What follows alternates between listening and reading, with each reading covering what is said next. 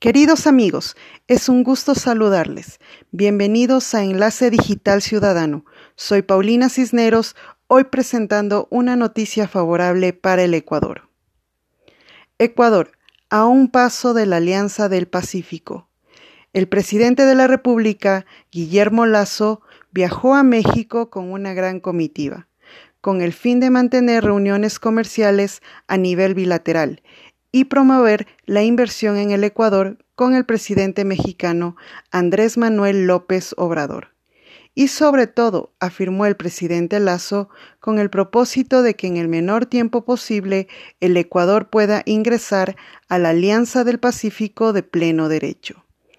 La cita presidencial se llevó a cabo en el marco de la invitación del gobierno mexicano para asistir a los actos de conmemoración por los 200 años de independencia de México. Tras su reunión, México mostró su apoyo para que Ecuador se adhiera a la brevedad a la Alianza del Pacífico como Estado asociado y dispusieron a sus equipos de comercio reanuden el proceso para la culminación de un acuerdo en el más corto plazo.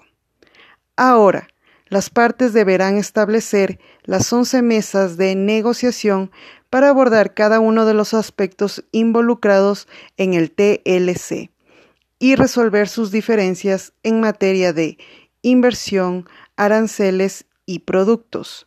Asimismo, afianzar los proyectos de cooperación en áreas como la energética, seguridad, entre otros, por parte de empresarios de esa nación.